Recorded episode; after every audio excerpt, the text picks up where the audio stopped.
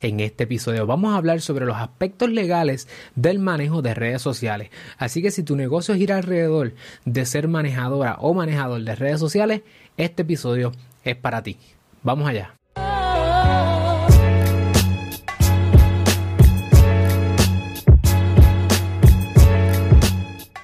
Saludos familia, yo soy el licenciado Alexiomar Rodríguez, fundador de Ciclo y una de mis pasiones es ayudarte a establecer, crecer y proteger tu negocio. Por eso en este canal encontrarás contenido semanal sobre propiedad intelectual, empresarismo y la industria de entretenimiento.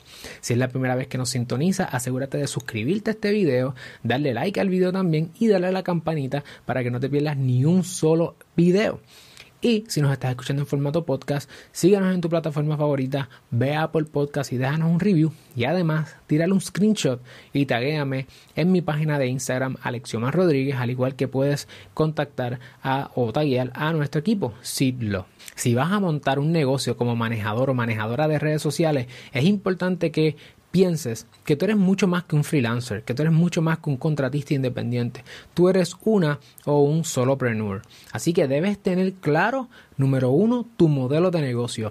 Vas a proveer un valor, un servicio, vas a suplir una necesidad en esta época donde todo está en línea y es importante que tú puedas diferenciarte de tu competencia y que estés clara, estés claro de qué es lo que hay allá afuera para que puedas ofrecer el mejor servicio posible. El segundo punto que debes considerar es que es posible que si tus clientes están en Estados Unidos o están en América Latina o en Europa, tú puedes solicitar eh, un incentivo contributivo por lo menos aquí en Puerto Rico. Una de las leyes de incentivos contributivos más famosas es la antigua Ley 20. Hoy, bajo el Código de Incentivos, que es la Ley 60 del 2019, hay un incentivo para la exportación de servicios creativos, como lo sería el manejo de redes sociales. Así que si te interesa conocer más de cómo te puedes evitar eh, pagar contribuciones más de la cuenta, este incentivo contributivo puede que sea beneficioso para ti. Te voy a dejar información de personas que te pueden ayudar en la descripción de este video. Si a lo mejor no estás exportando servicios, pero estás haciendo negocios en Puerto Rico y eres un joven, una joven entre 16 y 35 años, es posible que puedas cualificar también bajo el incentivo de la antigua ley 135, bajo el código de incentivos nuevo es, eh, está disponible también, que es para jóvenes empresarios. Y esto también te permite pagar contribuciones a unas tasas preferenciales y a poner eh, a correr procesos de permisología mucho más sencillo y mucho más rápido. De igual manera te voy a dejar en la descripción eh, algunos contactos de personas que trabajan con esto para que te puedan ayudar. Lo próximo que debes considerar es que lo más seguro tú estás eh, financiando tu negocio con bootstrapping, es decir, tú misma estás invirtiendo en tu negocio, pero quiero que sepas que hay otras formas de hacer eh, levantar capital. Número uno, puedes pedir regalados, donaciones, también puedes pedir préstamos. La gente de Kiva da préstamos de hasta 10 mil dólares a 0% de interés. En Puerto Rico la maneja a causa local.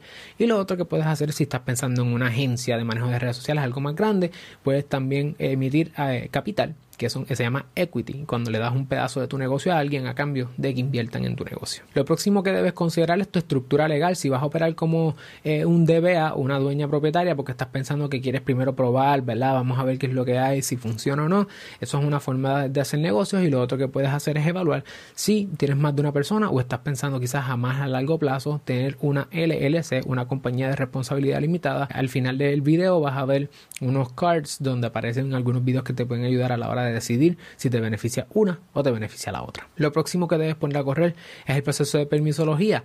Eres como cualquier otro negocio, necesitas tu seguro social patronal y necesitas tu registro de comerciante. Esto lo puedes hacer tú misma, tú mismo. Vamos a dejar también en la descripción de este video otros videos donde tú misma son tutoriales, así que tú misma vas a tener la capacidad de poder llevarlo a cabo y ahorrarte ese dinero pagándole a otra persona. Esto te aplica tanto si eres DBA o si eres una LLC. Lo otro que necesitas es tu permiso único. Si trabajas desde tu casa, vas a necesitar sacar un permiso único domiciliario. Si trabajas desde un coworking space o utilizas una oficina virtual de coworking space, es posible que te beneficie sacar eh, lo que se llama la carta consulta, que es cuando tú utilizas el permiso del coworking space en tu beneficio y el municipio te lo acepta. Como quiera hay unos trámites a seguir, así que te recomiendo y te exhorto a que busques un profesional de permisos para que te ayude. Igual con el tema de las patentes municipales, también tienes que sacarlo, así que no lo dejes para mañana. Esto es un proceso que aunque mucho de lo que hemos hablado hasta ahora lo puedes hacer tú sola, tú solo, este yo, yo te recomiendo que busques a alguien que sea un experto en este tema. El próximo paso es que tengas tu acuerdo de servicios. Tú necesitas un contrato cuando las personas van a hacer negocios contigo.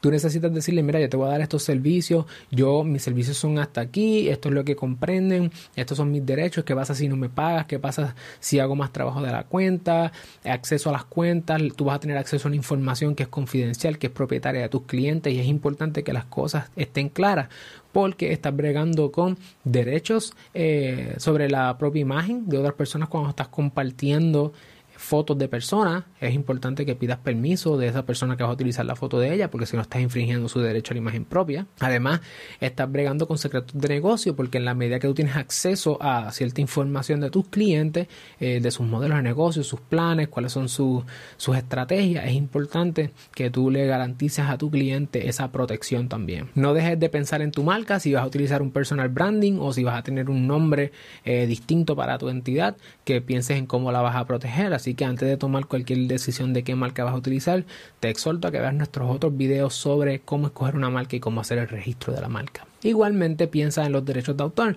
Tú estás compartiendo eh, mucha propiedad intelectual en el Internet, en las redes sociales y es importante que si tú eres el diseñador o estás trabajando con otro diseñador, que quede claro quiénes son los dueños de esa propiedad intelectual, de manera que si pasara algo, tú tengas las manos limpias y hayas sido responsable en el manejo de la propiedad intelectual. Como manejadora de redes sociales, tú tienes tres cosas que tienes que estar bien pendiente. Ya hablamos del manejo de la propiedad intelectual. Evita que tú infrinjas los derechos de propiedad intelectual de otras personas. Si tienes dudas sobre eso, tenemos otros videos sobre la propiedad intelectual. Además de la propiedad intelectual, es importante que sepas que DACO, el Departamento de Asuntos del Consumidor en Puerto Rico, y a nivel federal, el Federal Trade Commission, eh, regulan la expresión comercial en Internet. Hay tres cosas que no puedes hacer.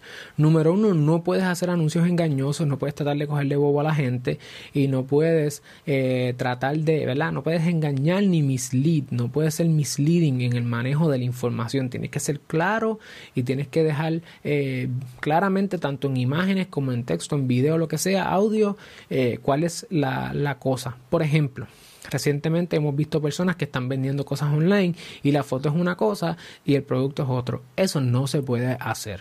Es importante que si no vas a cumplir con eso, pues entonces no le tires la foto de esa manera, porque si no nos representa la realidad. El segundo punto que tienes que tener claro como manejadora de redes sociales es que vas a trabajar con influencers. Y cuando estés trabajando con influencers, lo mejor es tener un acuerdo de influencers, lo que se llama un affiliate marketing o un social media influencer contract, donde tú tienes este acuerdo con esta persona y le tienes que decir, ok, tú vas a hacer esto en este, en este término, eh, los posts como son, el manejo de la, de la propiedad intelectual que hay ahí. Tienes que tener un acuerdo bien, bien bragado, bien fuerte para protegerte a ti y proteger también al influencer. De igual manera, el Federal Trade Commission tiene lo que se llama el Disclosure 101 para influencers, donde establecen unas reglas de juego de cómo es que se puede hacer la expresión comercial de parte del influencer y todos los disclosures que el influencer tiene que hacer, así que protégete. Dentro de este mismo tema de Federal Trade Commission y DACO está el tema de, y cito, el Consumer Review Fairness Act. Esta ley protege a los consumidores de que ellos puedan expresarse, hacer eh, análisis sobre productos, sobre servicios y reaccionar a esos productos o servicios y dejarles reviews. Eso está hecho para que las personas puedan en el mercado dar su opinión de qué es la que hay, eh, si les gusta un producto, si funciona o no. Ojo, no puedes estar diciéndole a la gente que no pueden estar haciendo ningún tipo de reviews. Es importante que tú respetes eso, que no penalices eso, a menos que lo que están diciendo sea mentira, que no sea de tu producto, ¿verdad? Que vaya en contra de la verdad. Es importante que tengas eso claro para proteger tu marca y la de tu cliente. Y número tres, es importante que cuando la gente vaya a hacer expresiones en las redes sociales, no pueden ser expresiones difamatorias, calumniosas o libelosas. ¿Qué quiere decir eso? No puedes hablar, no puedes mentir o hablar mal de otras personas como si fueran hechos. No puedes tratar de dañar la reputación de otras personas, dañarle la marca a otras personas. Eso es ilegal. Es importante y máximo cuando quizás esa otra persona es privada. Así que lo mejor es decir, hacer opiniones y que quede claro que es una opinión, tener unos hechos más o menos de, ¿verdad? a base de que tú opinas eso, pero nunca mientas ni trates de dañar a otras personas porque te podrías buscar problemas legales. A la hora de manejar las redes sociales es importante que hables con la verdad, que protejas eh, tu propiedad intelectual y que evites eh, infringir la propiedad intelectual de otras personas y de igual manera procura ser lo más transparente posible. Si estás vendiendo productos, establece los términos bajo qué es el producto, si estás haciendo postings, que la, tengas propiedad intelectual sobre eso, si estás trabajando con eh, diseñadores gráficos, que quede claro que toda la propiedad intelectual es del cliente de ustedes, a menos que sea tuya o sea de él o ella, pero que todo esté por escrito y esté claro.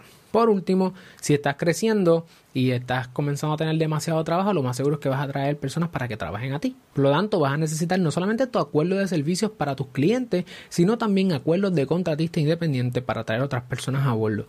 Este acuerdo de contratista independiente te va a proteger en cualquier disputa que haya entre tú y tus contratistas y una de las cosas más importantes que hace es que si tienes una cláusula de trabajo por encargo, toda la propiedad intelectual que haga esa persona es tuya y a su vez tú entonces puedes cederla o vendérsela a tus clientes. Recuerda que nunca vas a poder transferir lo que nunca fue tuyo, así que asegúrate de estar en control de toda la propiedad intelectual que genere, porque después de todo, como manejadora o manejador de redes sociales, lo que tú estás dándole a tu cliente es propiedad intelectual estrategia, secretos de negocio, eh, arte, propiedad intelectual en el caso de copyright. Si estás haciendo diseño de marca, también. Si te gustó este video, dale like, no olvides suscribirte al canal, darle a la campana. Si estás escuchándonos en formato podcast, tíranos un screenshot al podcast y taguéame a Alexiomar Rodríguez y a mi equipo Sidlo.